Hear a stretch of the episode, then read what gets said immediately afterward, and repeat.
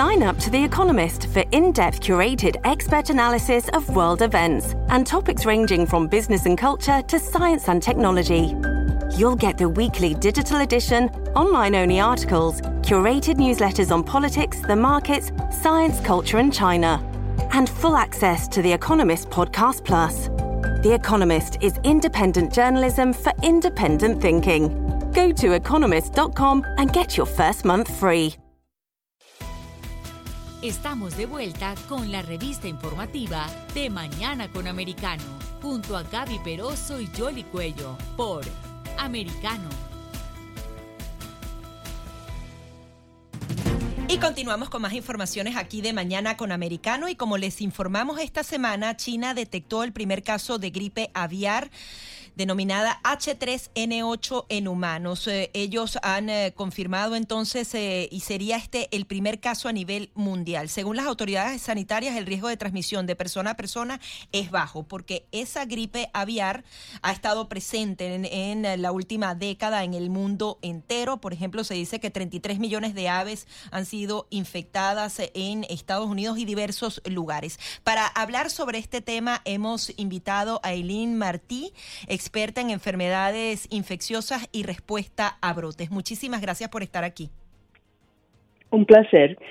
Bueno, es verdad, China ha, detectado casos en seres humanos con esta H3 N, N8 eh, de, influenza de, pájaros. Eh, este es un tipo de influenza que no se transmite fácil entre personas. Más que nada tiene que ser una persona que se acerca a un pájaro. Y por eso el primer caso es un niño que vive en China, que tuvo los síntomas y vive y está en contacto con, pájaros infectados eh, cerca de su casa.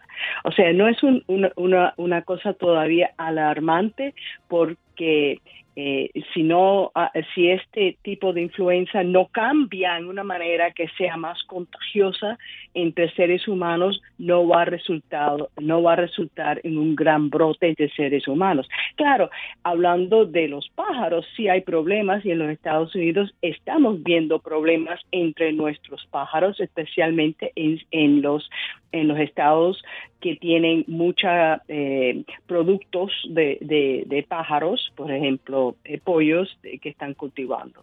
Ahora, ah, doctora, pero esta es una enfermedad que no es nueva, que ya eh, es conocida dentro del ámbito médico. El hecho de que, de que se le haya detectado ya a, a, un menor, ¿qué significado tiene? Porque como todo el mundo está a la expectativa después de todo lo que nos ha tocado vivir con el COVID, cuando se habla de pandemia y otra posible enfermedad, entendiendo lo que usted acaba de explicar, ¿qué nos podría decir en ese sentido?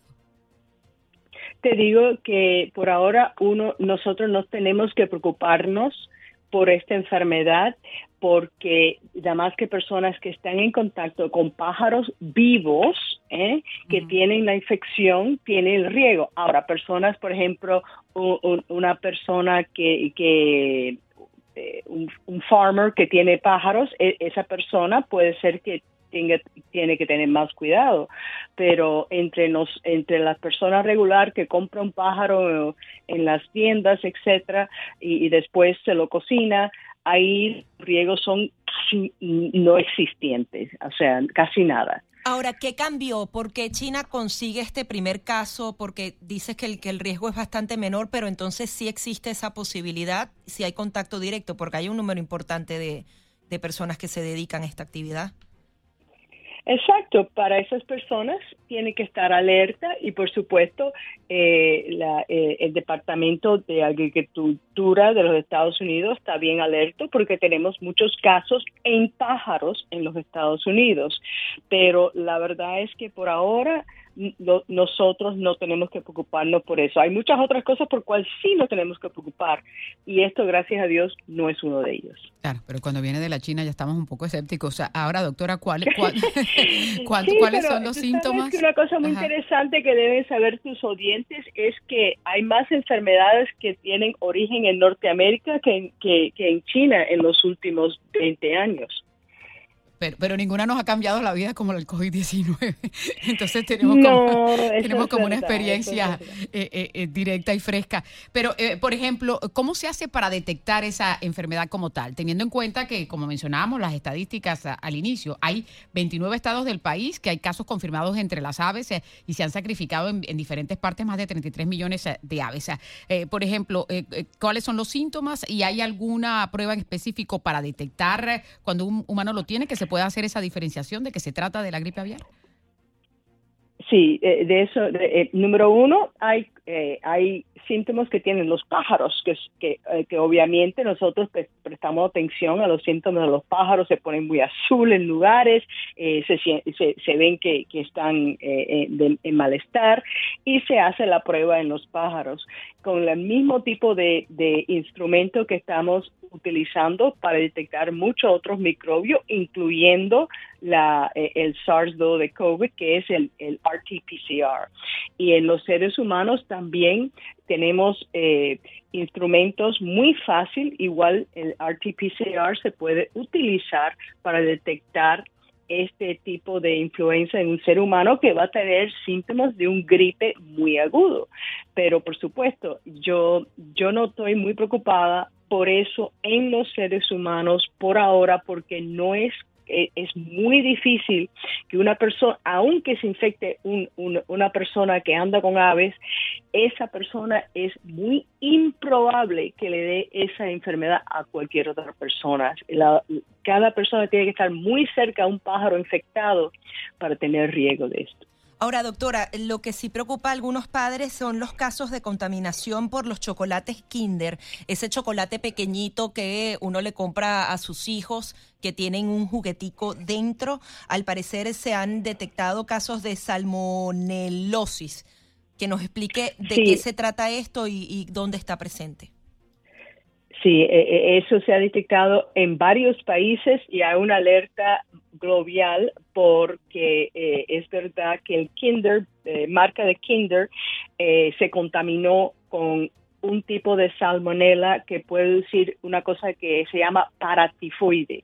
O sea, es, es parecido a typhoid, pero no exactamente la misma bacteria. ¿Qué tipo de síntomas? como ¿Cómo se pueden enfermar los niños? Sí, los síntomas son eh, síntomas de diarrea, puede eh, fiebre, puede eh, un malestar total y es una cosa que uno tiene que estar alerta. Se ha detectado en muchos países en Europa y en los Estados Unidos, en, en Bélgica, Francia, Alemania, Irlanda, por ejemplo, se ha detectado esto y esto, por supuesto, es porque se contaminó una fábrica y por eso eh, ahora eh, han cerrado esa fábrica para no, pero por supuesto los chocolates que salieron de ahí pueden estar en, en, cualquier tienda en muchas partes del mundo y por eso eh, uno debe, si lo has comprado recientemente ese chocolate, es mejor botarlo.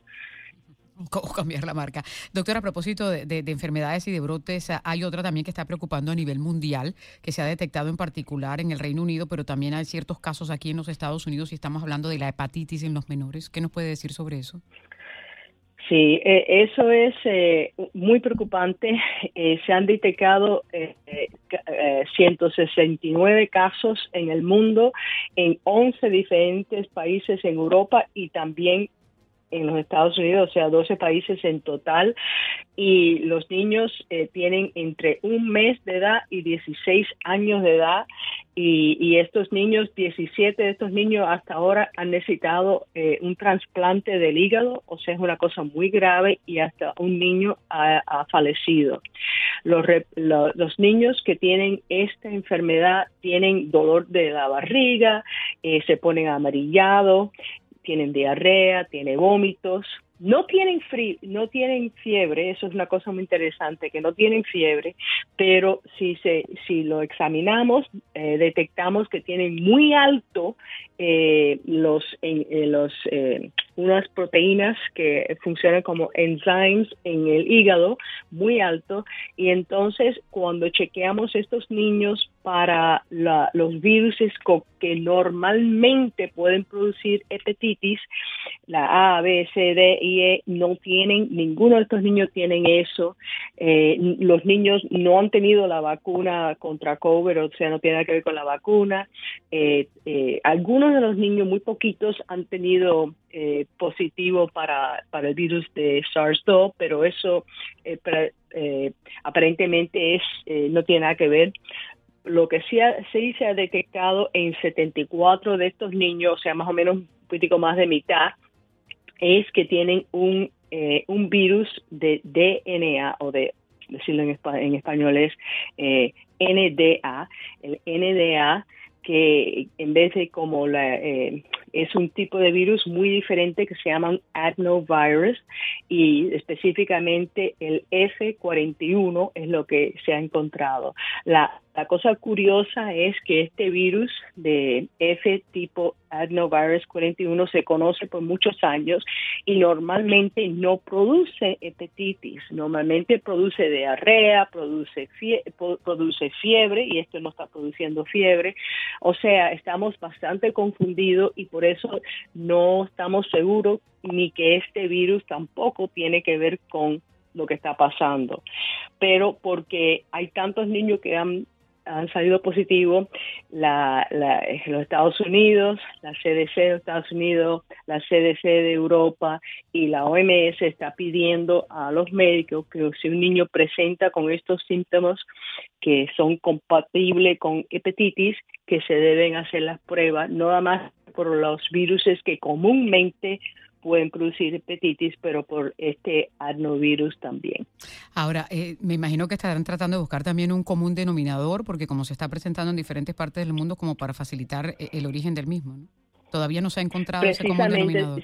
No, no se ha encontrado todavía eh, por qué y, sabe, no se sabe si, si es por comida, si es por contacto. Los isnovirus normalmente se transmiten en manera respiratoria, o sea, mm. y muchas veces los isnovirus producen eh, síntomas respiratorios y, y, también hasta este virus de, de ese tipo, adenovirus 41, eh, eh, entre la diarrea y los otros síntomas también puede producir síntomas de catarro, pero estos niños no tienen eso, no tienen síntomas de catarro y no se sabe exactamente cómo se están infectando y qué exactamente está produciendo este hepatitis. ¿Y hay algún índice de mortalidad, doctora, o solamente se está contabilizando la presencia de la enfermedad, pero es tratable para los recién nacidos?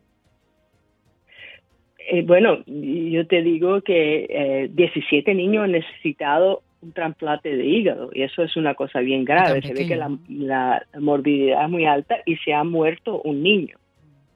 Por eso está la, alerta. Doctora, y otro tema que no podemos obviar y es el del COVID-19, porque eh, hacía un comentario del doctor Fauci, decía que ya se acabó la, la pandemia, estamos en endemia. Al final, eh, ¿cuál es el estatus en el que estamos en este momento en los Estados Unidos en lo que tiene que ver con el virus?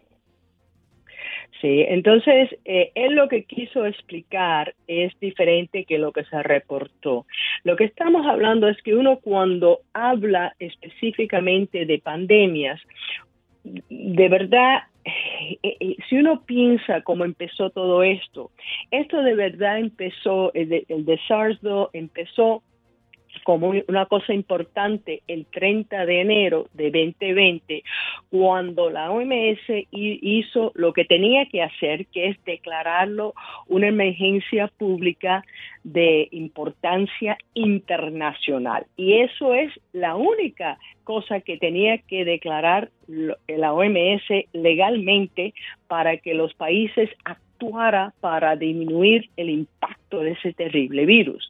Pero como la gran mayoría de los países y los líderes no le prestaron atención, aunque debían haber prestado atención, el, eh, el, problema aumentó, aumentó, aumentó, que cuando en marzo decidieron utilizar el nombre de pandemia, porque claro, era una pandemia, porque una pandemia llega a ser una cosa que está afectando muchos países y se está transmitiendo de una manera muy alta. Si uno lo mira así, la pandemia todavía existe, incluyendo también existe en los Estados Unidos, pero mirándolo como lo ellos lo explicaron en enero, que es la manera más correcta de ver esto, que es es o no es una emergencia pública. En los Estados Unidos, ahora, para hacer una, eh, una emergencia pública, tienen que estar los hospitales súper eh, más eh, que tienen tantos casos que los hospitales y los médicos no pueden con el problema. Y actualmente en los Estados Unidos, aunque los casos están subiendo, todavía tenemos más que lo que necesitamos de enfermeras, de médicos, de camas, de equipos y de medicamentos para los casos agudos, tan agudos que requieren hospitalización. O sea, actualmente no es una emergencia pública en los Estados Unidos, pero eso no quiere decir que no puede regresar a ser ese problema y tampoco quiere decir que la pandemia se ha terminado. Lo que queremos todos una fase más lo que queremos todos poco a poco es volver a la normalidad y eso es lo que se está tratando de hacer. Claro, y yo también, por supuesto, pero eh, eh, y, entonces no es para decir que eh, es que uno tiene que entender el, el concepto de cómo de verdad miramos a estas, estas, estos tipos de brotes tan importantes. Y, y, una cosa que, uno, que los oyentes tienen que entender es que cuando esto empezó, nadie tenía ninguna eh, respuesta inmunológica casi eh, ninguna memoria inmunológica contra este virus. O sea, la, la, población era muy susceptible a enfermarse en una manera aguda de este virus. Si uno mira, por ejemplo, el Omicron BA.2, que es el que está circulando ahora en mayor cantidades en los Estados Unidos, si uno mira lo que pasó en Hong Kong, se ve que ese, ese Omicron BA.2 mató y hospitalizó en la misma nivel de, de, potencia que tenía el SARS-2 original que se encontró en Wuhan. O sea, sigue siendo muy potente, pero no aparece ser tan potente en los Estados Unidos porque eh, más del 60% de la población ha tenido el virus. Ya estamos casi inmunizados, esa famosa eh, eh, inmunización de rebaño, claro. Pues doctora, es que se me agotó el tiempo, pero seguramente que vamos a seguir hablando de este tema porque como usted mencionaba, todavía por allá hay COVID. Así es que queríamos agradecerle su participación. Un placer. Igual. Es eh, la doctora Aline Martí, experta en enfermedades infecciosas ah, y respuesta a brotes con nosotros aquí en la Mañana con Americano. Vamos a una breve pausa y ya regresamos.